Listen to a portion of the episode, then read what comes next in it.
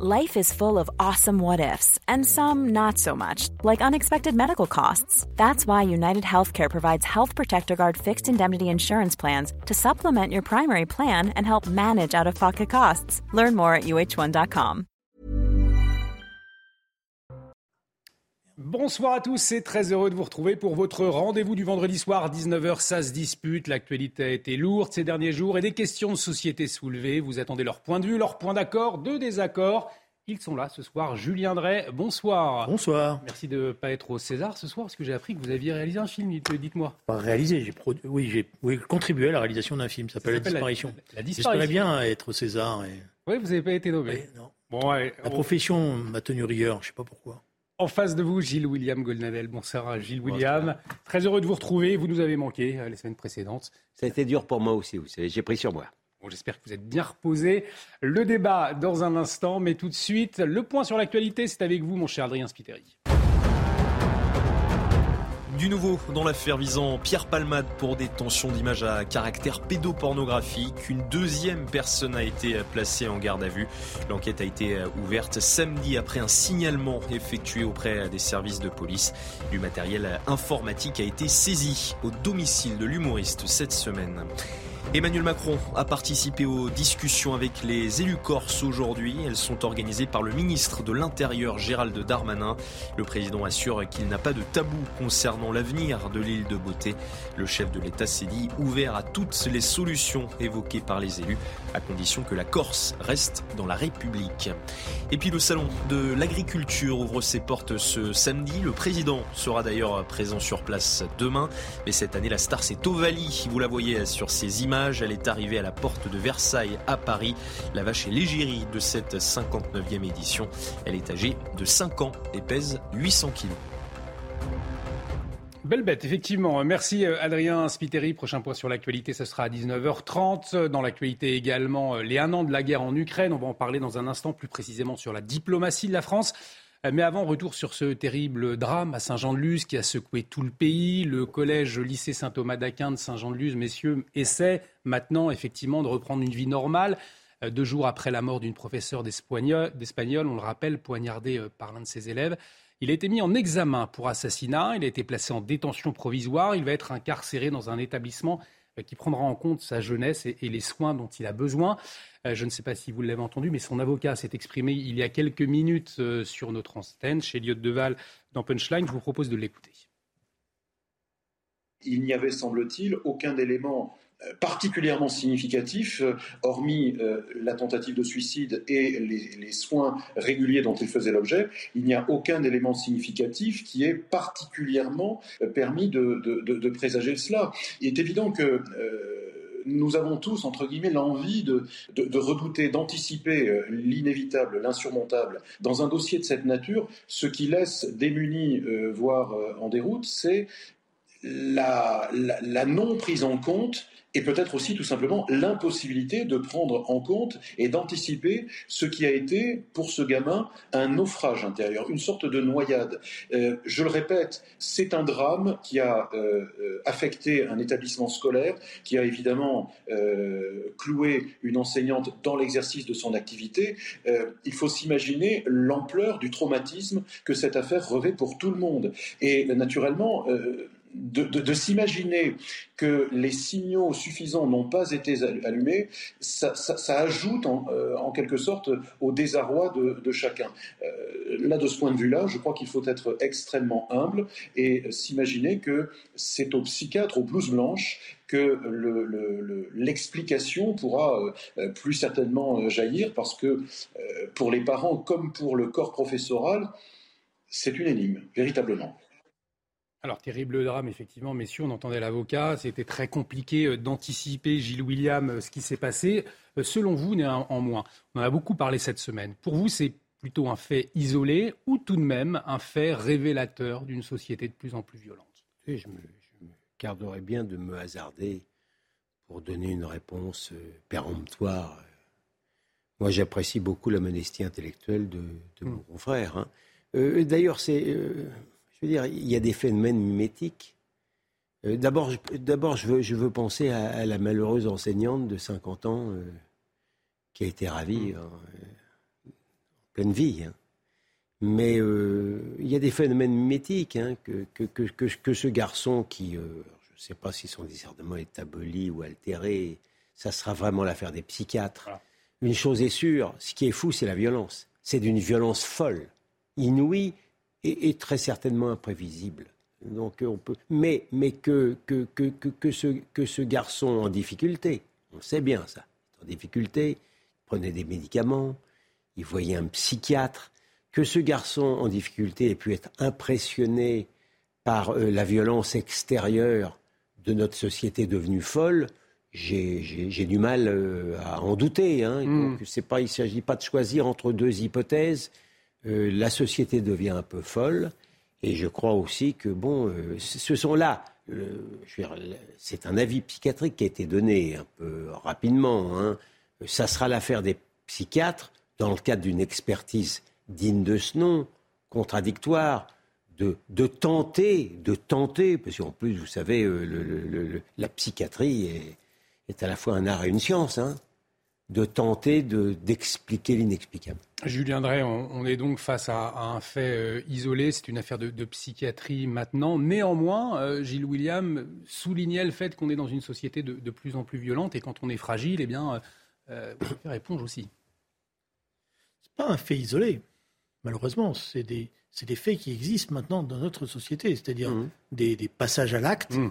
extrêmement violents qui sont soit des mimétismes liés à tout ce qui est les productions, euh, euh, je dirais, euh, audiovisuelles, cinématographiques, qui soient liés aussi au comportement violent qui existe dans la société. Donc c'est pas c'est pas quelque chose qu'on pourrait isoler en disant c'est un truc imprévisible, on ne sait pas comment faire.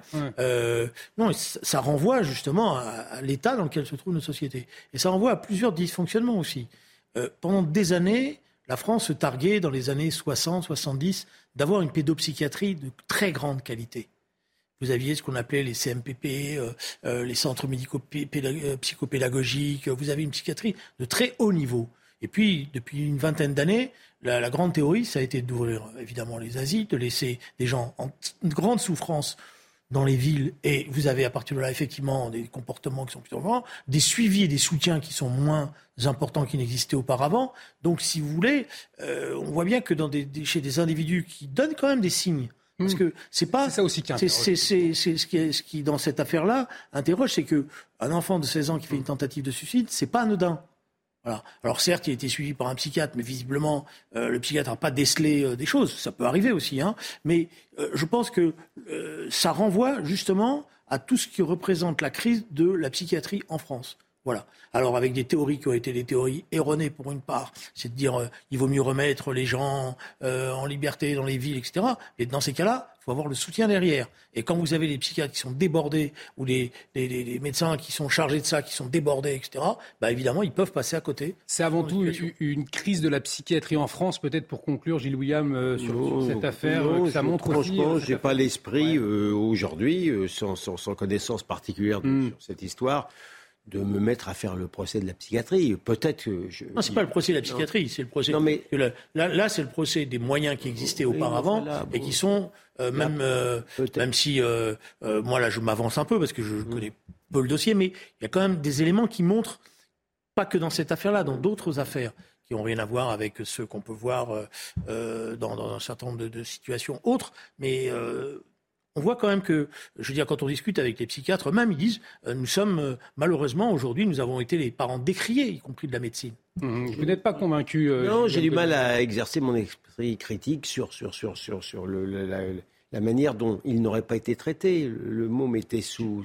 était suivi par un psychiatre, on lui donnait des médicaments peut-être même trop de médicaments, peut-être même des médicaments contre-indiqués et qui pouvaient le rendre dangereux, ça c'est autre chose, mais je ne crois pas que ça soit dans, en, l'espèce un défaut. Bon, on savait qu'il était capable de se faire du mal à lui-même, mais il était difficile de prévoir qu'il pouvait euh, faire du mal. Et, de cette manière, à, son professeur d'espagnol. Donc franchement, je, prône l'humilité. Hein. Mais moi, je suis pour l'humilité, mais l'humilité, ça ne veut pas dire que la société, elle est, euh, disons, elle se dédouane face à cette humilité. Je vois bien, on va me dire c'est un phénomène, euh, voilà, on savait pas. Voilà, c'est pas vrai. Il y avait des phénomènes. Mm. Je m'excuse de vous le dire. Vous les avez peut-être pas connus, euh, Gilles William, mais dans l'éducation nationale, pendant longtemps, le forum de ce que c'était les centres médicaux euh, avec des, psychiatres qui étaient là, qui traitaient les enfants, les infirmières, qui étaient des infirmières de qualité, les, psychologues scolaires, ça existait. Aujourd'hui, une psychologue scolaire, elle est totalement débordée dans l'éducation nationale. Elle n'a pas la capacité de pouvoir euh, suivre comme il le faudrait. Pardon de le dire, on peut me reprocher beaucoup de choses, mais je, je ne manque pas d'alacrité pour juger notre société aujourd'hui. Hmm. C'est difficile de trouver quelqu'un de plus sévère que moi pour juger la, violence hmm. euh, de la société, pour porter un jugement euh, sévère sur l'école, l'école qui était avant un sanctuaire. Vous parlez d'un sanctuaire, tout pénètre, y compris, y compris euh, la religion radicale, y compris la politique, les idéaux, tout ce que vous voulez. Mais là, dans le cas d'espèce qui est le nôtre, très sincèrement, j'ai du mal à, appliquer ce genre de schéma. Euh, vous savez, ce, garçon avait des problèmes de socialisation. Eh bien, les experts, les psychiatres ont tendance à penser, et, je me garderai de les blâmer, que pour y remédier, il faut tenter de socialiser un, enfant. Parce que si vous l'enlevez justement de l'école, alors il va être complètement Ce C'est pas facile. Très sincèrement, c'est pas facile. Personne ne dit que c'est facile. Euh, je n'arrive pas ici avec une baguette magique. Non, euh, j'ai la solution. Mm. Je dis simplement que les discours qui ont affaibli tout ce, qu'a été la, psychiatrie, la, psychologie scolaire, tout ce qui a été les discours disant euh, il faut faire des économies, vous, savez, c'est la phrase de Lincoln. Toujours. Pour trouver que l'intelligence, ça coûte cher, alors essayez l'ignorance. Et c'est toujours la même chose. C'est-à-dire, on a pendant longtemps dit il faut faire des économies, donc on a réduit tous les budgets de ces organismes-là, et maintenant, que vous vouliez ou non, ça a forcément des conséquences. On suivra en tout cas de, très près les suites euh, de l'enquête. Je vous le rappelle, cet adolescent de, 16 ans euh, qui a été mis en examen pour assassinat et euh, placé en détention provisoire. Dans l'actualité, bien sûr, aujourd'hui, messieurs, il y a tout juste un an, les sirènes à Kiev. Vladimir Poutine annonçait le début d'une opération spéciale. Il lançait une offensive en Ukraine. Après 365 jours de guerre, Volodymyr Zelensky et son peuple résistent, épaulés par les Occidentaux, avec l'envoi d'aide militaire et la mise en place de sanctions contre la Russie. L'Ukraine qui affirme tout faire pour remporter la victoire cette année contre la Russie, qui annonce une contre-offensive prochaine. On va écouter Volodymyr Zelensky. Cette année fut une longue année, une année de compassion, de bravoure, de douleur, d'espoir, de persévérance. Une année d'unité, une année d'invincibilité. Une année féroce d'invincibilité. Et la principale conclusion est que nous avons survécu. Nous n'avons pas été vaincus et nous ferons tout pour gagner cette année. Emmanuel Macron, euh, bien évidemment, qui a réitéré son soutien euh, à l'Ukraine avec ces mots Ukrainiennes, Ukrainiens, la France se tient à vos côtés à la solidarité, euh, à la victoire à la paix. Une année où on a pu observer, messieurs, le, changement hein, de posture diplomatique euh, d'Emmanuel Macron. Au début, il fallait échanger avec Vladimir Poutine. Aujourd'hui, plus question. C'est la victoire de l'Ukraine qui est une priorité, euh, sans écraser la Russie, il l'a dit il y a quelques jours. Jordan Bardella, le président du Rassemblement national, a admis ces, derniers jours, lui aussi, une naïveté collective, Julien Drey, à l'égard des ambitions de Vladimir Poutine c'est un virage hein, euh, dans la position du, Rassemblement national. Finalement, après un an de guerre, euh, est-ce qu'on observe l'union nationale derrière Emmanuel Macron? Ah, Je ne sais pas s'il y a une union nationale, mais il y a quelque chose qui manque aujourd'hui. C'est un débat, euh, un débat serein sur la situation dans laquelle on est hmm. et quels sont malgré tout les objectifs de guerre. D'ailleurs, je, vous fais observer que, y compris dans ces phénomènes de triste commémoration, au bout d'un an, les discours ont évolué. Parce que je note notamment que les plus hauts responsables ukrainiens qui ont pris la parole, encore récemment, le chef des services euh, des renseignements, commence à préciser les choses euh, en disant euh, notre objectif, c'est la reconquête de notre territoire, pointe à la ligne. Ça, fixe déjà un certain nombre d'objectifs. Reste la question de savoir l'appartenance ou non de la Crimée à l'Ukraine. Hmm. Ça, c'est un débat, mais on sera forcément à un moment donné ou un autre amené à se poser cette question-là. Et je pense que c'est la population locale qui devra trancher par un référendum son appartenance soit à l'Ukraine ou à la Russie. Un vrai référendum transparent, pas les référendums à la Poutine. Je pense que ça, c'est une question importante. Ça veut dire que euh, ceux qui mènent la guerre sont amenés aussi à, pointer un certain nombre de choses sur euh, où on va. Et il y a, je vous invite à le lire, un très bon, très bon article écrit par M. Habermas dans quotidien qui ne plaira pas à Gilles William. Laissez-moi deviner, Le Monde. Voilà, euh, mais qui, est, qui, qui, justement dit il faut maintenant avoir ce débat-là sérieux, c'est-à-dire commencer à parler de la paix et commencer à envisager des solutions de la paix. Pas possible. Et justement, aujourd'hui, on nous parle d'une solution militaire et euh, si, si, si vous, vous, commencez à parler de la paix, on va dire, Gilles William, tout de suite que vous êtes pro-Poutine. C'est un peu ce qu'on a entendu, non, euh, ces, ces, dernières semaines? Écoutez, moi, je, je, je me réjouis qu'il y ait plutôt un consensus national à l'égard du, du, conflit. Euh, il est difficile, même quand on a l'esprit critique aiguisé, de ne pas souhaiter ardemment la victoire du peuple ukrainien qui force l'admiration. C'est un peuple agressé, euh, délibérément, et je comprends qu'on ait pu, euh, avant cette agression, avoir porté un jugement euh, balance, balancé sur, sur M. Poutine. Mais ce n'est plus le cas maintenant.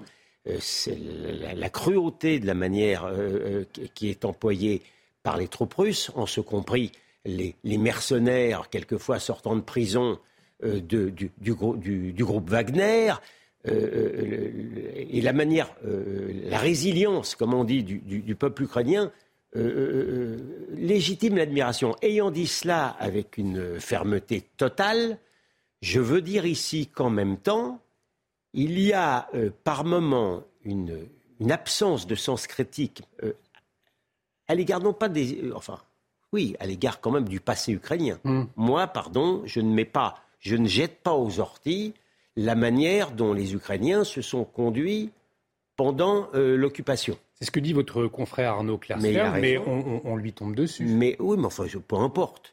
Euh, je le dis, voilà. Mais ça, ça n'enlève rien au, au, peuple ukrainien d'aujourd'hui, mais qui ferait bien, après la guerre, de, de, de, de sonder de sonder le passé. Ce qui me gêne encore davantage, si j'ose dire, c'est la manière dont on traite le peuple russe. Parce que moi, je ne confonds pas le peuple russe avec M. Poutine. Je n'arrive pas à, accepter que, par exemple, les athlètes russes, qui pourraient concourir sans forcément les couleurs de, la post-Union soviétique, si j'ose dire, soient traités de manière pratiquement raciste.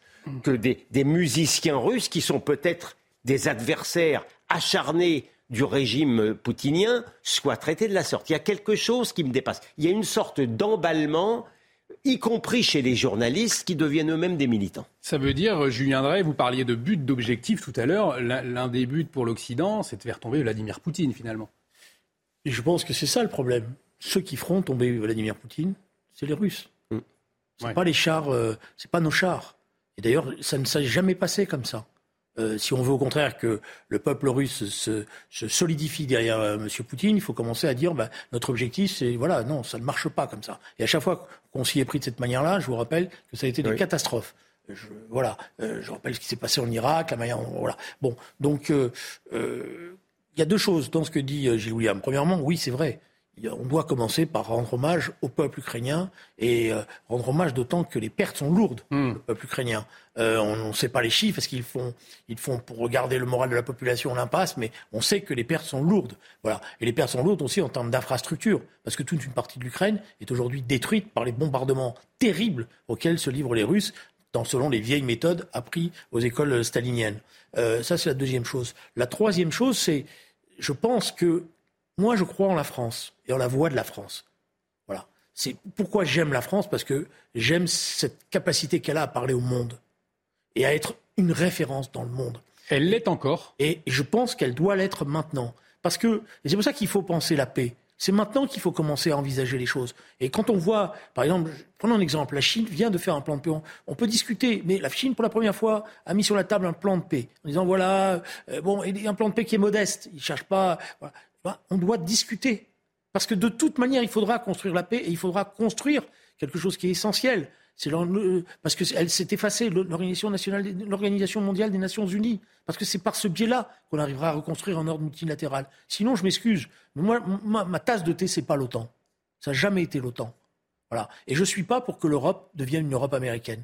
J'ai beaucoup de respect pour les États-Unis, pour tout ce qu'ils ont apporté. Mais je suis pour une Europe indépendante. L'Europe est devenue un, satellite, un simple satellite des États-Unis aujourd'hui, Gilles William Goldnadel le, regard que je porte sur l'Europe, y compris sur l'Europe euh, l'Europe de la défense, qui n'existe pas, fait que j'ai peu de considération pour le fait que ce soit un satellite ou pas un satellite. Je, rejoins Julien sur le fait qu'il faut regarder la France. Hmm. Et notamment l'armée française. Sur ce point-là, moi, je n'ai rien à redire sur la manière du début jusqu'à présent où le président de la République a traité le, conflit entre l'Ukraine et la Russie. Au début, il a, il a tenté, il aura tout tenté sous les lazis mhm. euh, et les colibets, hein, euh, de, de, de, de, voir s'il y avait quelque chose à faire. Et puis après, il s'est fait une raison comme, euh, comme celui qui vous parle par rapport à M. Poutine. il s'est déboire sur le terrain et maintenant il tient le, le seul langage qui, qui, qui soit possible sans, sans, non plus prendre des risques inconsidérés et qualité de belligérant qui n'est pas. Donc moi, je n'ai pas le, la moindre critique à formuler, et Dieu sait si je ne suis pas macronien, euh, de la manière dont le président de la République s'y prend à l'égard de ce conflit. moi, ah. si, si vous me permettez. Allez-y. Moi, si, parce que euh, je distingue ce qu'ont été les positions de Jacques Chirac, rappelez-vous, oui. Euh, avec le courage que ça a représenté à l'époque, c'était il y a, il y a au moment de la deuxième guerre euh, en Irak. Je distingue aussi les prises de position de Mitterrand, mais ça on y reviendra au moment de l'effondrement du mur euh, de Berlin, qui ont été très critiquées, mais dont l'histoire lui a donné raison, avec l'affaire yougoslave par exemple, euh, l'éclatement de la Yougoslavie. Mmh. Et là, je pense qu'il y a trop d'hésitation dans, dans l'expression du président de la République. Et alors, on sent qu'il est sous la pression de, de, de, de forces médiatiques qui euh, empêchent tout débat sérieux. Alors, évidemment, vous avez raison, dès qu'on commence à émettre la moindre réserve, on devient pro-poutinien. Alors ça me fait rigoler, surtout moi qui ai plutôt combattu M. Poutine, quand ces gens-là le vantaient en disant qu'il était le représentant, etc. Ça me fait rigoler de tous ces gens-là qui n'ont pas combattu le stalinisme comme euh, certains d'entre nous l'avons fait, et qui sont même souvent aplatis devant tout cela. Donc maintenant, on vient de nous traiter à nous d'agents de Poutine, parce que simplement on dit dans une guerre, il faut avoir des objectifs, il faut savoir où on va, il faut savoir parler de la paix toujours, parce que dès que vous abandonnez, vous oubliez de parler de la paix, alors c'est la guerre qui l'emporte, et vous allez comme un, je veux dire, cette guerre, il faut quand même savoir, on s'affronte à une puissance nucléaire, c'est pas n'importe quoi. Et les dérapages, vous le savez comme moi, à tout moment, ils sont possibles dans ce genre de situation. Mais est-ce que c'est le temps de parler de, la paix, Gilles William euh, euh, En ce moment, vous disiez, finalement, Emmanuel Macron l'a essayé au tout début. Non, moi j'ai écouté, franchement, j'ai rien à redire. Là encore, il y a quelques jours, il disait qu'il ne fallait pas écraser la Russie. Je vois pas ce qu'on veut de plus. Hein. Je ne vois pas ce qu'on veut de plus. À l'égard des États-Unis, euh, on a besoin, l'Ukraine a besoin de toutes les aides militaires, d'où qu'elles viennent, et évidemment que l'Amérique Dieu merci, fait ce qu'elle veut, fait ce qu'elle peut. La France y coopère très sincèrement je ne, je, mon esprit critique n'est pas suffisamment. Alors cette fois-ci aiguisé pour critiquer Macron sur ce point. Peut-être un mot sur les sanctions. Il nous reste un peu plus d'une minute. Allez-y. Le comportement de la Pologne, en ce moment, ne vous pose aucun problème. Non, mais quel rapport avec M. Macron? Mais justement, parce qu'il est. M. Macron, bah, excusez-moi, c'est l'Europe. Donc à un moment donné, ça veut dire que dans la gestion de l'Europe, la discussion qu'on doit avoir avec toute une série d'États qui sont dans l'Europe et qui considèrent grosso modo que la France, l'Allemagne, tout ça, ça compte pas. Maintenant, ce qui compte, c'est une seule chose, c'est M. Biden. C'est quand même des éléments importants, non? Pour vous, c'est secondaire, tout ça. Oui, enfin, je je, je, vois pas l'intérêt d'enfoncer un coin euh, dans, dans, dans l'unité européenne. La toute petite différence entre la Pologne et la France, c'est que la Pologne sait ce que c'est que l'Union soviétique et qu'elle a des frontières euh, communes. Donc, c'est pas exactement la même chose. Donc, donc en gros, si je, je résume, parce que moi, ça m'intéresse, c'est ça qui m'intéresse dans votre position. Vous êtes parfois en pointe sur des combats très importants contre tel ou tel. Mais là, tout est modéré. J'ai jamais vu un Gilles William aussi modéré. Ce soir, tout, tout est pondéré. Et euh, Gilles William, qui devrait quand même pointer un certain nombre de, mmh. risques, bah, tout d'un coup, il les pointe plus. Eh bien, écoutez, je prendrais ça comme un compliment. Non, je pense justement, c'est une vraie critique que je vous fais. Et on arrive. réfléchir ce soir. On va arriver au terme de, de cette première partie avec Gilles William Goldnadel, le modéré, modéré. ce soir. Euh, on va voir si vous l'êtes toujours dans, dans, un instant. On va parler. Pas modéré, c'est. On va parler de l'ARCOM. Euh, oui, je, suis, oui, je suis dans consensus. D'habitude, il est dans dissensus. On va parler de l'ARCOM. Alors, c'est vrai que je ne recherche pas le différent pour le différent. On va parler de l'ARCOM. Je ne suis jamais dans la posture. Oui, parle de l'ARCOM. Pas être dans la posture non, que de se poser les questions. Je dis, tout à fait ce que je dis. Dans la posture. ça, si vous voulez. Allez, on, va marquer une pause. On verra à ceux qui occupent. On, verra si on va, on va parler de l'ARCOM. On verra si vous êtes monsieur, toujours aussi modéré. Monsieur Drey veut instaurer un, instaurer un procès de Gilles William Goldnadel en deuxième partie non, Non, non, non. Allez, on marque une très courte pause. On, revient dans un instant. On parlera de, de l'ARCOM. Je le disais justement. Euh, restez avec nous sur CNews. À tout de suite. Et de retour sur le plateau de Ça se dispute, bienvenue si vous nous rejoignez toujours avec Gilles William Golnadel, qualifié ce soir de modéré euh, par euh, Julien Drey. Euh, oui, modéré, allez, j'assume. Allez, on va s'intéresser dans un instant à Jean-Luc Mélenchon. Mais tout de suite, c'est le rappel des titres avec vous, Adrien Spiteri. Du nouveau dans l'affaire de la femme démembrée retrouvée au but de Chaumont, placée en garde à vue, le mari de la victime a reconnu être à l'origine de la mort de sa femme. Il avait signalé sa disparition le 6 février dernier. Le corps avait été retrouvé en plusieurs morceaux dans des sacs dans le parc parisien. L'affaire de la professeure d'espagnol tuée à Saint-Jean-de-Luz s'accélère également. L'élève de 16 ans est mise en examen pour assassinat. Il a été présenté ce matin à un juge d'instruction. Son avocat s'interroge sur son degré de responsabilité pénale. Et puis le Premier ministre polonais en Ukraine, il est arrivé ce matin à Kiev, un an jour pour jour après le début de l'invasion russe dans le pays. La Pologne se dit prête à fournir des pilotes ukrainiens sur des avions de combat F-16. Elle annonce également la livraison de premiers chars Léopard 2 pour les aider dans ce conflit. Merci à Adrien Spiteri. Prochain point sur l'actualité à 20h. Je vous le disais, on va s'intéresser, messieurs, à Jean-Luc Mélenchon. Dans un instant, il est dans, le viseur de la gauche notamment. Mais avant, avant votre réaction sur les déclarations de euh, Olivier Mestre, c'est le président de l'ARCOM, l'ex-CSA, devant les élèves de Sciences Po. Il est revenu sur les propos de la ministre de la Culture. Alors, je vous le rappelle, le 9 février, en, termes à peine voilés, hein, Rima Abdulmalak avait menacé CNews et C8 de ne pas renouveler leur licence, euh, nos licences en 2025. Euh, c'est une prérogative hein, de l'ARCOM, qui est indépendant. Olivier Mestre a, lui été très clair dans ses réponses. Écoutez-le. Avec une chaîne comme CNews, qui est devenue dans notre paysage un élément un peu nouveau qui, se rapproche effectivement d'une chaîne d'opinion comme on le connaît dans d'autres pays, notamment aux États-Unis. On parle souvent de la Fox News française. Alors CNews, c'est un cas intéressant parce que elle respecte strictement le pluralisme politique, donc économique. tous les mois les temps de parole des personnalités politiques, on vérifie, et à la seconde près, ils sont parfaitement dans les flous des équilibres des forces politiques en France. Mais, au titre de leur liberté éditoriale, ils ont des émissions de plateau où ils invitent des éditorialistes qui défendent des opinions qui sont les leurs. Et, et certains nous disent, mais c'est des opinions très marquées, euh, que fait l'ARCOM, le pluralisme? Oui, mais la loi vise très, précisément et seulement euh, les personnalités politiques et ne nous donne pas, et je serais tenté de dire heureusement, je connais aucune démocratie ou une autorité administrative commencerait à contrôler le temps de parole de journalistes ou d'éditorialistes. Finalement, euh, Gilles William Goldnadel, le président de l'ARCOM, remet l'église au milieu du village et le facteur sur son vélo. C'est l'effet boomerang pour la ministre Ah bah moi j'ai passé un double bon moment, si vous voulez.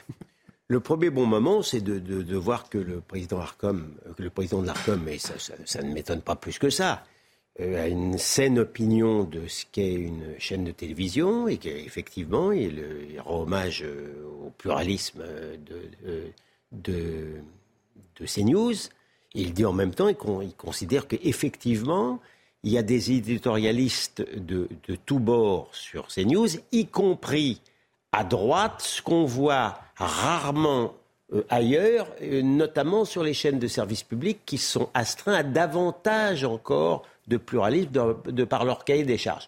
Donc, Madame la ministre de l'Inculture en est, en est pour ses frais, et en même temps, ce qui m'a fait encore plus plaisir, c'est que par une sorte de, mauvaise coïncidence pour le journal Le Monde, euh, le, jour même, Le Monde euh, euh, prenait fait et cause pour la ministre en question, et trouvait parfaitement normal son immixtion dans les affaires de l'ARCOM, alors que le même et, considérait que CNews serait une chaîne, alors ce n'est pas un compliment sous la plume de, de, la rédactrice en question, une chaîne de réinformation, de réinformation.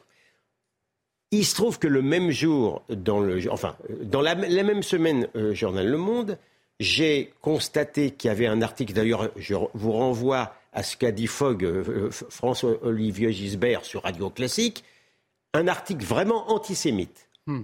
D'ailleurs, je le poursuis au nom de Meir Habib, mais qui ne vise pas seulement que, que, Meir Habib, mais qui vise aussi les juifs séfarades. Euh, le monde qui prend des pincettes avec tout le monde, avec tous les, ben vraiment avec des pincettes, alors vraiment avec les juifs séfarades, euh, euh, en gros, il disait que Meir Habib allait, avoir toutes ses chances dans l'élection à venir, compte du fait que c'est quelqu'un qui éructe, qui est épouvantable, qui a des idées extrémistes, mais ça tombe bien parce que les juifs séfarades sont de plus en plus nombreux en Israël. C'est difficile de faire plus antisémite et je leur en demanderai raison. Et le même jour également, il y avait un article sur la situation à Naplouse où la, personne, les journalistes euh, traitaient le djihad islamique comme si ce n'était pas une organisation terroriste, d'une part, et qualifiaient les membres des réseaux terroristes de martyrs sans, guillemets. Alors, j'ai posé la question, d'ailleurs, sur Twitter, qui réinforme dans ce cadre-là? Donc, si vous voulez, hier, j'ai passé une bonne journée.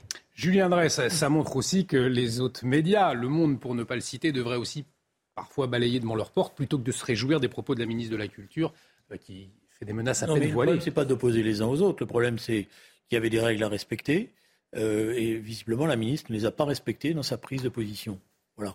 Et donc, effectivement, elle, a, elle bute sur euh, une autorité qui, pour une fois, lui rappelle qu'on l'a rendue indépendante, mmh. donc qui en joue euh, pleinement. Donc ça doit être désagréable, je suppose, pour la ministre de se rendre compte qu'on n'est plus au ministère, on n'est plus dans le cadre des ministères de l'information qui caractérisait certains régimes. Voilà. après, sur le monde, vous savez, le débat, c'est un sempiternel débat que je connais depuis 30 ans sur la rédaction du monde et le conflit au Proche-Orient. Voilà. Donc c'est des positions historiques du journal Le Monde. Euh, voilà. Mais ça ne, ça ne permet pas de dire que Le Monde est de, de renvoyer toute la rédaction du Monde à cela la réaction du monde, elle est plus diverse quand même. Oui, oui. Je vous, je vous trouve à mon tour bien modéré par rapport à des excès. Je le lis tous les jours Bien modéré. Euh, euh, écoutez, euh, je, je m'y astreins aussi moi-même. Non, mais je vous trouve bien modéré par, il y a des jours où je suis en par rapport à des, par rapport à des excès de plumes. Et, sur le, et sur le conflit dont vous parlez, Bien entendu, les positions pro-palestiniennes du monde sont connues depuis longtemps, mais là, c'est une véritable dérive qui va bien au-delà du pro-palestinisme. Les positions du monde, elles sont les positions, vous le savez, Gilles William, d'une grande partie de la diplomatie française. Vous le savez, puisque vous êtes vous-même amené à, à débattre avec un certain nombre de nos grands diplomates qui considèrent que le monde arabe doit être considéré, respecté, qui le prend comme une entité d'ailleurs, sans voir les contradictions qui le traversent, et qui est évidemment amené à euh, passer sous silence bien des, des, travers et les, je veux dire, vous savez, les positions du monde datent déjà de la guerre de 67. Déjà pendant la guerre de 67, moi je me rappelle mon pauvre père qui, se, qui était pourtant un lecteur assidu du monde puisque il commençait toujours, euh, dès qu'il rentrait de l'école, par lire son journal favori, et il se déchaînait contre la réaction du monde et contre ce qui était la phrase du général de Gaulle, le peuple sûr de lui est dominateur. Allez, pour conclure, j'ai William Godnalen, non, mais, non, mais il, se trouve que je pense que les journalistes n'ont pas les contraintes des diplomates, et ont la seule contrainte d'essayer d'être un peu objectif. Et je persiste et je signe. Il y a là une dérive qui dure depuis deux ou trois ans. Je vous tiens, je vous conseille de lire euh, le, magazine de, dont le nom m'échappe d'Elisabeth Lévy, Causeur, qui, consacre euh, euh, une page, enfin un chapitre sur le sujet, et vous serez édifié, cher Julien. Je serai peut-être édifié, mais je pense que je ne renvoie pas une rédaction à telle ou telle de ces prises de position de tel ou tel de ces journalistes. La rédaction, c'est plus, plus de traverser de correction. Et je vais vous dire, Le Monde n'est pas un journal qui m'a ménagé dans bien des, conflits politiques que j'ai. Allez, on, pas, on aura l'occasion d'en reparler. Euh, envoyer l'ascenseur, hein. bien, bien, évidemment. Je vous propose euh, à présent de parler de Jean-Luc Mélenchon. Volontiers. Puisqu'il apparaît esselé ces derniers jours, vous l'avez certainement euh, constaté, en imposant sa stratégie d'obstruction, il s'est euh, fait pointer du doigt par les principaux syndicats notamment, et au sein de LFI, euh, son autorité, elle est contestée, au sein de la NUPES aussi. Euh, voyez ce qu'en pense Fabien Roulessel, le communiste. Mon sujet n'est pas de critiquer Jean-Luc Mélenchon ou les députés insoumis qui ont fait ce choix de pourrir le débat, et je le regrette profondément.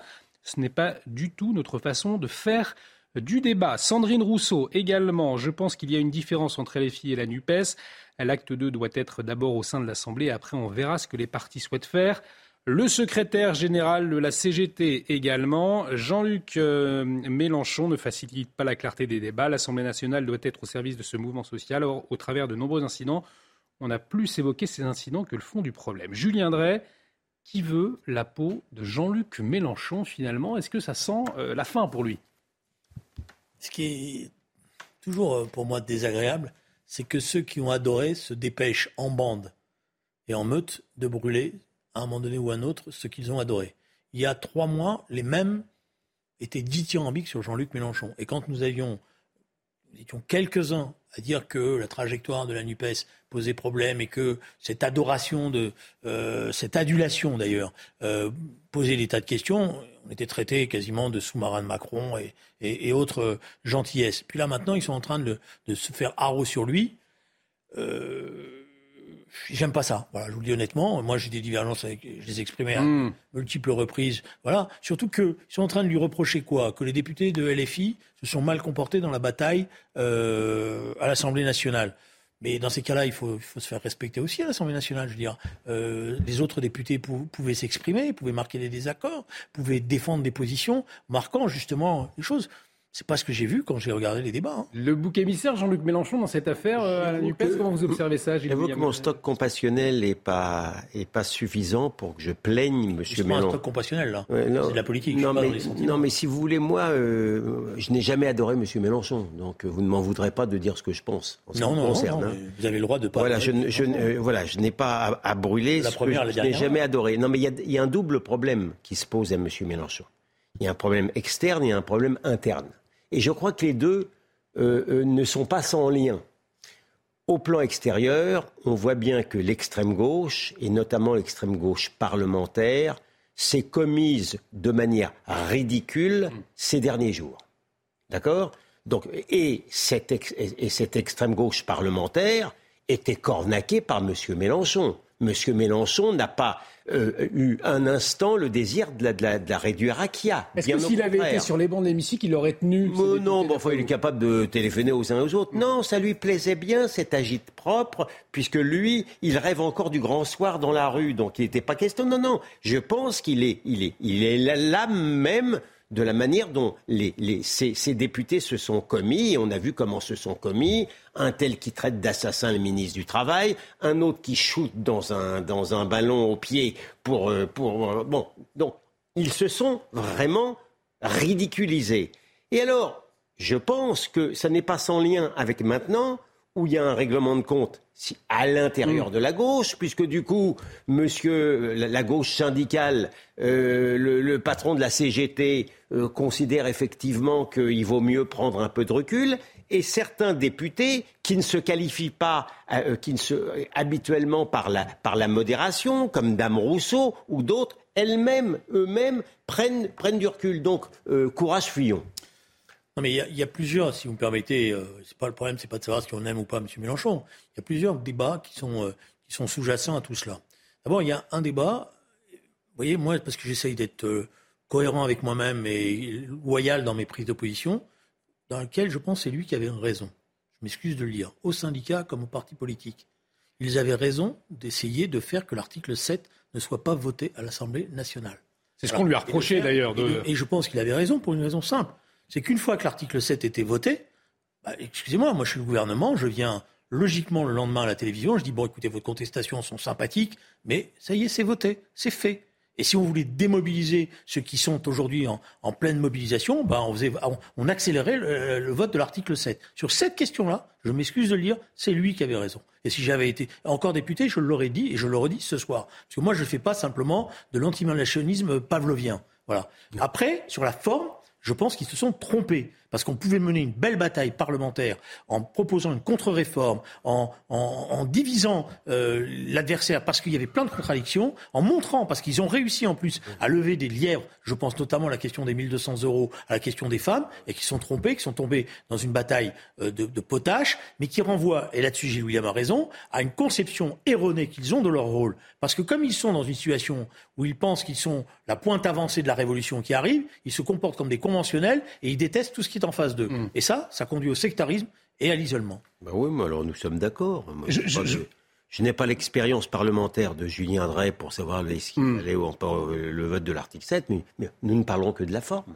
mais la forme, la forme, la forme rejoint le fond. Quand vous vous comportez comme, euh, comme, comme des voyous, quand vous, quand vous, quand vous invectivez, quand vous, quand vous empêchez les gens de parler, etc., eh bien, on vous juge on vous juge sévèrement et vous le méritez. Je voulais vous entendre aussi sur une autre question concernant toujours Jean-Luc Mélenchon. Allez-y, et, je vous poserai la question ensuite. Parce que j'ai trouvé que ça faisait, ça faisait Assemblée générale étudiante.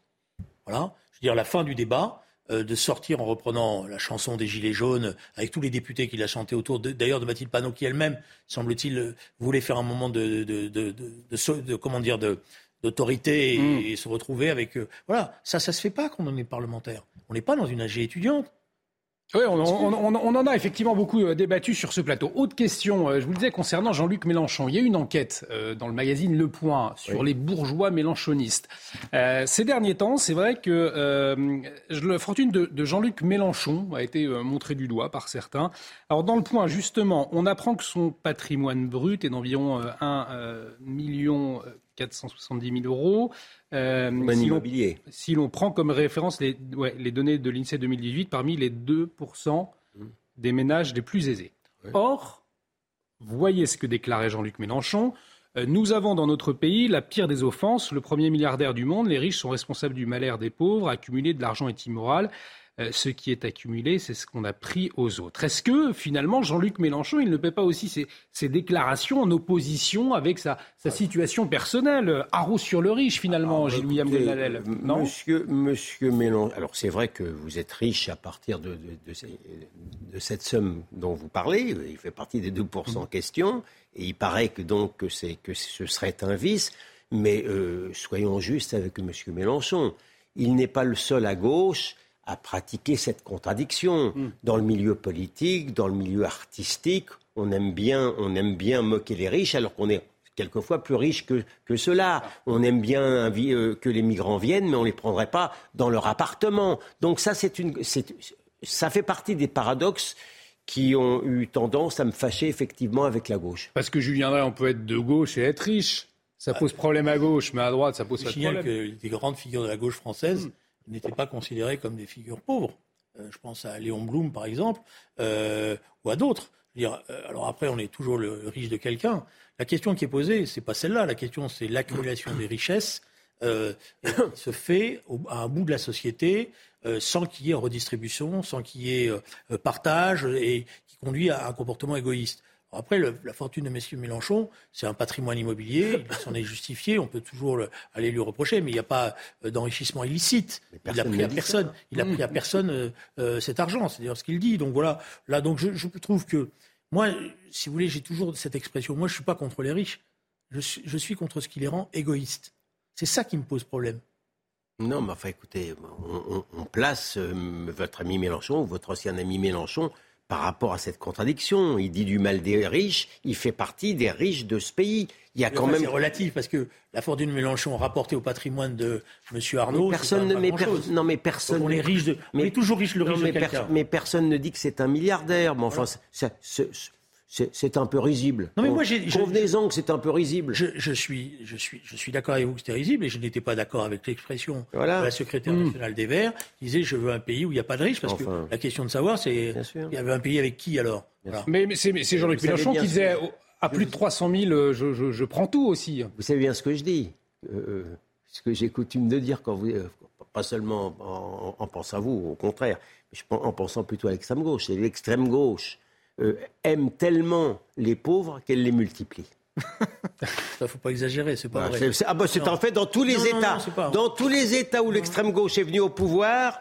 Alors il y a plus de riches, mais il y a encore beaucoup plus de pauvres. L'extrême gauche je sais pas, aime tellement les pauvres qu'elle les multiplie. Ce sera la, phrase de la fin, euh, messieurs. Merci euh, en tout cas Julien Drey, merci beaucoup Gilles Bohème Golnadel, merci d'avoir apporté vos éclairages sur les actualités de la semaine. Pardon? Et à demain. Alors demain, je ne serai pas là. Ce sera ah, l'excellent Michael Dorian qui sera là. je suis pas sûr de venir. en tout cas, un grand merci euh, à, tous les deux. L'actualité continue sur CNews. Julien Pasquet dans un instant pour l'heure des Pro 2. Excellente soirée sur notre antenne. Une émission, bien évidemment, à revoir sur notre site www.cnews.fr.